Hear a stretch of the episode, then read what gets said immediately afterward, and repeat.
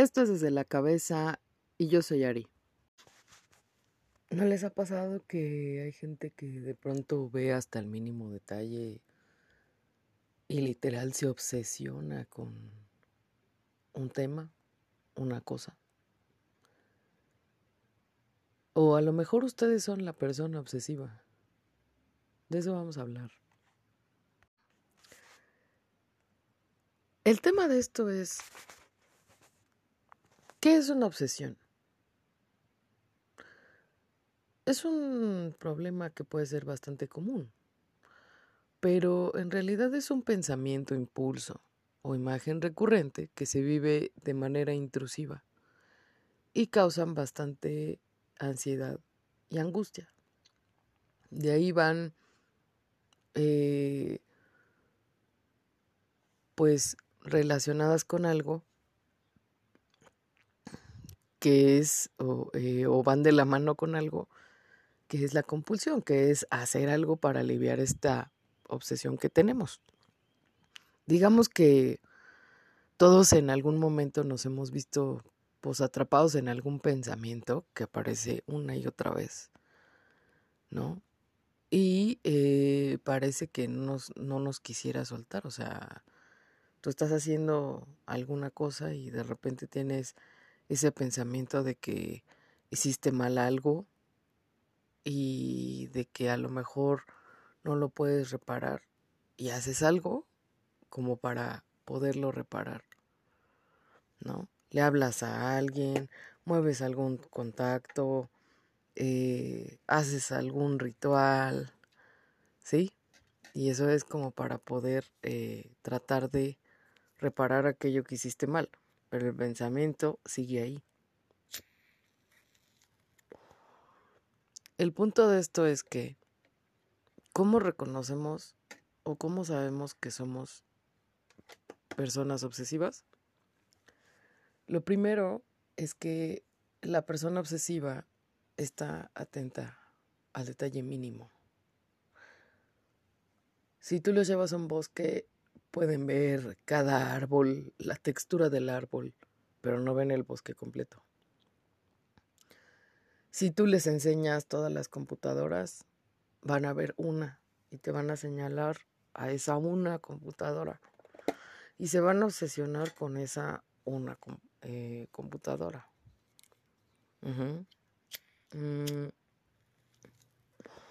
Si tú hiciste o si hicieron mal algo en un trabajo que se les pidió que hicieran, van a señalar el error unas 40 veces. O sea, digamos que no tienen una visión global, tienen algo que yo le llamaría visión de túnel. O sea, no ven más que una sola cosa. Miran, eh, digamos, una computadora, un árbol, como si fuera algo aislado del otro. O sea, el observar los micro detalles así como, no, es que árbol, este árbol le clavaron algo aquí, pero no está viendo el resto de árboles. Oye, tenemos más árboles, sí, pero es que este le clavaron algo aquí. Van a la tienda de computadoras. Oye, mira esta computadora, y esta otra, sí, pero es que esta tiene una manzanita aquí. Entonces es una cuestión en la que se clavan demasiado en los detalles y les cuesta trabajo tener una visión mucho más amplia. Eh, por ejemplo, en el caso de una auditoría o de números o de detalles así muy, muy, muy que tú necesitas a alguien que realmente vea los detalles que tú no ves, a lo mejor esa persona obsesiva tendría, eh, ese comportamiento tendría algo de, positivo. Sin embargo, eh, son tan obsesivos que siempre van a buscar algo que no existe, que es la, perfección, porque eh, tener un error pues les va a generar bastante ansiedad y bastante culpa. Y lo curioso es que la culpa y la ansiedad generan a su vez más comportamientos obsesivos, más pensamientos obsesivos. Y parece una cadenita de nunca acabar. ¿Por qué? Porque la persona, al saber que cometió un error y que hizo mal algo, entonces va a buscar la manera de aliviar ese error. o se va a esforzar tres veces más para cubrir ese error o para aprender de ese error, pero va a estar en su cabeza continuamente hasta que lo resuelva. Y entonces sus conversaciones, su manera de hablar va a girar todo en torno a ese error que cometió. ¿Sí? Entonces, tienen problemas también para desarrollar su creatividad. Digamos, si están organizando pues un coffee break y en la empresa les dan una orden de que no, pues hay que comprar determinado café, no se puede proponer otro porque no nos alcanza. Entonces son personas que tienden a cerrarse. No, se tiene que hacer así. Me dijeron este café. Se tiene que hacer esto. Se tiene que hacer el otro. O sea, como que buscan tener mucha estructura. Es difícil eh, aplicar la creatividad con ellos porque como que buscan tener todo controlado. Y entonces, eh, o sea, sobre todo si tienes un jefe así o si tienes un papá así, es complicado porque tratan de tener control sobre todo. Y suelen no delegar, o sea, suelen cargarse la mano con todo. ¿no? Entonces, eh, el control, o sea, son personas que tienden a ser controladoras, porque eso disminuye su ansiedad de que algo les vaya a salir mal o eh, tengan algún error, ¿no? Sin embargo, eh, pues son personas que están ansiosas o sufren mucho de ansiedad porque no se pueden relajar, todo tiene que salir al tiro, eh, o sea, pueden ser hasta molestos, ¿no? Porque es que limpiaste aquí, pero no limpiaste acá porque mira, hay una migajita. Y entonces eh, es hasta que ellos, eh, vaya, se sientan como que el ambiente está controlado, es cuando se medio relajan, pero la realidad es que no. Igual pueden hacer muchas cosas y ya que logran terminar algo, pueden disfrutar el logro, pero no pueden disfrutar el proceso. Es como que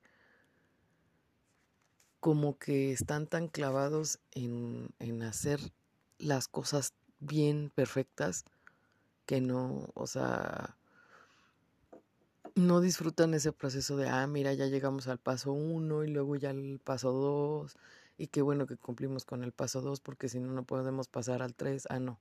Eso todo lo sufren, lo sufren un buen.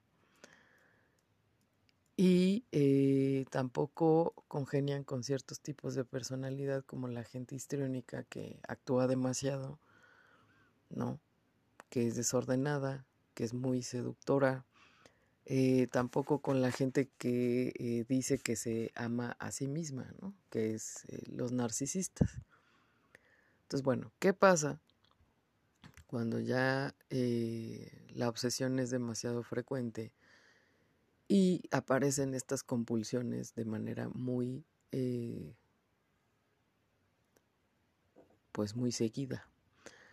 ¿No? Digamos que en, en este trastorno obsesivo compulsivo, pues hay una forma de ideas, hay pensamientos que a veces son absurdos, que son irracionales y que cuando tú les preguntas no pueden explicarlos, ¿no? Entonces, eh, te van a decir, ¿no? Que es una tontería hacer lavarse las manos 100 veces al día, pero que no pueden dejarlo de hacer, ¿no? Entonces, lo tratan de, de neutralizar todos estos pensamientos obsesivos para generarse alivio, ¿no? Entonces, eh, son personas que suelen ser ordenadas, suelen ser rígidas, son inflexibles, o sea, es muy raro hacerlos cambiar de opinión porque están clavados en el mismo pensamiento, eh, suelen ser como muy distantes, eh, les cuesta trabajo trabajar con personas que son desconocidas porque no están como bajo su control tienen eh, también este rollo de ahorrar demasiado, o sea, como cuidar cada centavo. No tienen mucha activación de emociones, o sea, les cuesta mucho trabajo apreciar cosas como más abstractas, ¿no? Como el arte, la parte estética. A veces son rígidos, o sea, tú les ves eh, la tensión corporal, ¿no? Como, como si planearan los movimientos que van a hacer. Eh, suelen ser como muy aduladores con los superiores o, con la gente de la cual eh, dependen y eh, suelen ser muy controladores con los subordinados o con los hijos. Hay un término ahí de todo o nada, no hay tintas medias. también cuando se enojan son ultra exigentes. Y pues el tema, el tema es que aquí la persona obsesiva pues requiere un tipo de ayuda, ¿no?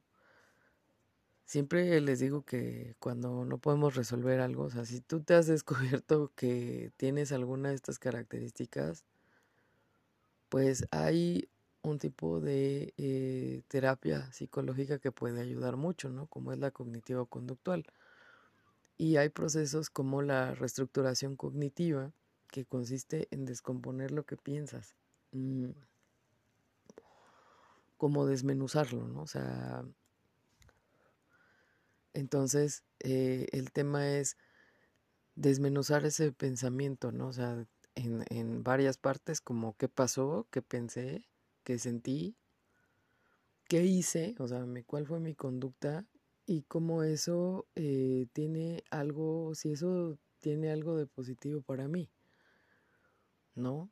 Entonces, por ejemplo, si yo tengo este pensamiento de que no debo cometer errores, ¿no? Y que el fracaso es completamente intolerable.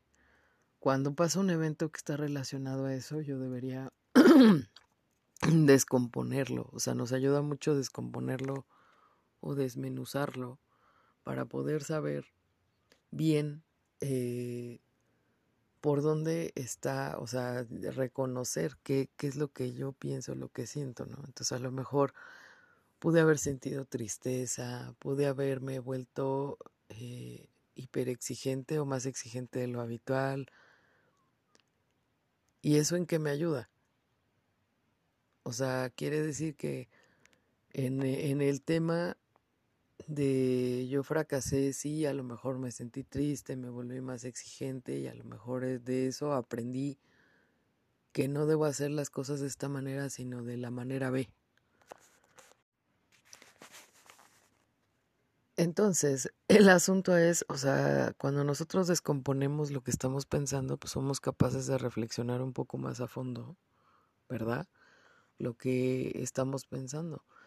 Y además, eh, nos ayuda mucho a, este,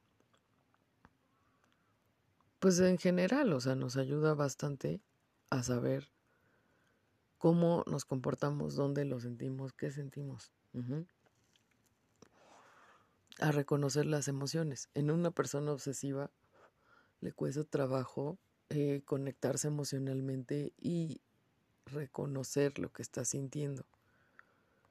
Entonces, muchas veces eh, cuando tenemos algún miedo o angustia, pues siempre estamos con que no, pues voy a pensar en otra cosa, pero es como si le dijeras a tu cabeza que vuelva a pensar en eso, ¿no? Y a veces piensan, piensas más, ¿no? Entonces, eh, el tema es que, que, por ejemplo, dices, me voy a distraer en otra cosa y a lo mejor no se prendes la tele, pero como estás clavadísimo en esa parte que te da miedo, cuando pasa cierto comercial lo asocias con lo que estabas pensando.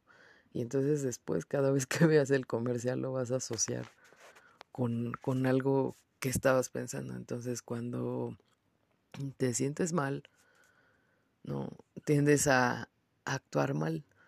Y el rollo es que, eh, pues si nosotros analizamos y descomponemos qué sentimos y para qué lo sentimos y qué hicimos, y el qué pasó nos va a ayudar muchísimo más a eh, descubrir qué es lo que nos está dando ese miedo, ¿no? Entonces, el tema es que tú no eres el pensamiento negativo, ¿no?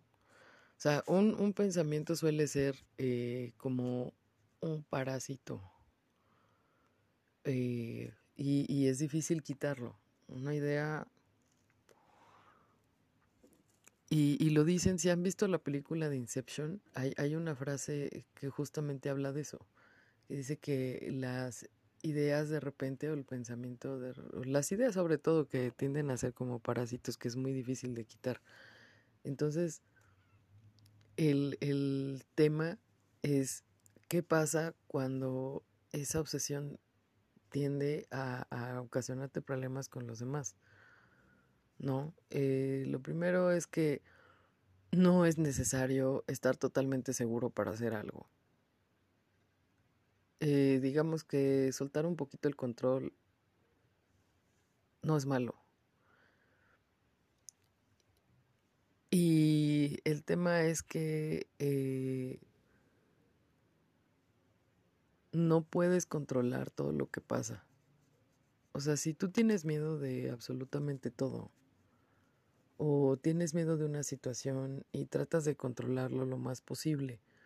No puedes controlar todo, o sea, siempre va a haber una variable extraña que se meta en tu juego y te ponga en jaque y te ponga a pensar y te ponga a querer tener más control.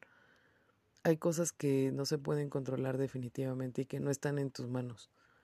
Y no pasa nada si las sueltas. Otra es que a veces tenemos que confiar en las capacidades que tenemos, bueno, no a veces, yo creo que siempre, en las capacidades que nosotros tenemos para resolver, ¿no? En el juicio de uno.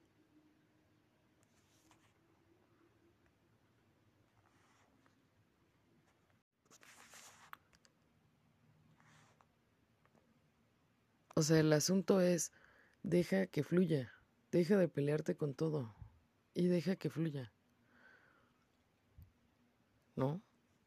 Eh, otra es identificar el pensamiento automático. Por ejemplo, eh, si con el COVID, ¿no? Me puedo contagiar. Es que va a pasar algo malo. Es que esto es peligroso. ¿No? Y si se fijan, en este último año de pandemia, la gente se empezó a ser un poco más obsesiva viendo los detalles. Claro, la gente que, que tiene este miedo de contagiarse, ¿no? Porque hay gente a la que, que todavía sigue, o sea, ya pasa año y medio, casi dos años, y siguen pensando en que el COVID no existe. Entonces, eh, el tema es que si se fijan, aumentó este comportamiento obsesivo durante la pandemia, sobre todo con el tema del gel y el tema de limpiar las cosas y el tema de lavarse las manos y, o sea, aumentó muchísimo. Entonces, hay que identificar esto que estás pensando cada vez que limpias las cosas, el miedo a contagiarte, ¿no? Así como la persona con TOC o trastorno obsesivo compulsivo piensa de, de, los gérmenes, ¿no? Porque creo que todos los identificamos porque son gente que limpia mucho, se lava las manos mucho, etcétera. Entonces, eh, el tema es, ¿qué me está generando eso de querer limpiar y limpiar todo? ¿No? O sea, el, el tema es que no te autocritiques porque tienden a ser demasiado autocríticos con el tema de que lo hacen mal. Sí, eh, otra cosa es que eh, de pronto queremos analizar todo lo que nos pasa. No podemos hacer eso. O sea, sí, sí está bien analizarlo, pero a veces necesitas otro punto de vista que te diga algo que no estás viendo. Entonces, si tú tienes este tema de que eres obsesivo o tu obsesión aumentó a raíz del COVID, identifica qué es lo que estás pensando. Desmenúzalo. ¿Qué siento? ¿Qué hago? cuál es mi conducta. Cuando recién empezaba la pandemia, había gente que te, eh, o sea, queremos controlar todo y, y, la gente se fue a comprar un montón de papel de baño, ¿no? y, y, ahora, eh, acá en México, no sé, eh, yo desconozco si en otros países venden estas sopas instantáneas de maruchan, pero ayer que dijeron que las iban a prohibir por el bajo contenido nutricional, neta, hubo gente que se fue a las compras de pánico. Esto de querer hacer compras de pánico es una conducta ante querer controlar algo que ya no puedes controlar. ¿Sí? Entonces, eh, el tema es suelta, si tú eres de los que ve hasta los mínimos detallitos, ¿no? Piensa si realmente estás viendo toda la visión, si estás viendo toda la visión, este, si estás teniendo toda esta visión global, o si nada más estás viendo un árbol. Piensa si, si realmente tienes todo el panorama completo. O sea, es importante porque a veces nos clavamos demasiado en los detalles y a veces también para las otras personas puede ser molesto. ¿No? Piénsalo en tu trabajo. Sí, está chido si eres un auditor, si llevas números. O sea, es válido porque al final puede tener una repercusión, pero por ejemplo, si tú eres de esas personas que le checa a sus empleados hasta eh, la mínima coma, el mínimo punto, y lo haces repetir un escrito durante 25 veces porque en cada vez que tú lo revisas tiene un error. Piensa también en las otras personas. O sea, yo sé que cuesta trabajo eh, soltar el control, pero piensa también en las otras personas. O sea, no puede ser o no puedes pensar que los demás van a ser exactamente como tú y que te van a adivinar el pensamiento. Si te cuesta trabajo soltar este control, busca ayuda. Es, o sea, es de las cosas que puedes hacer para estar más relajado. Espero te sirva.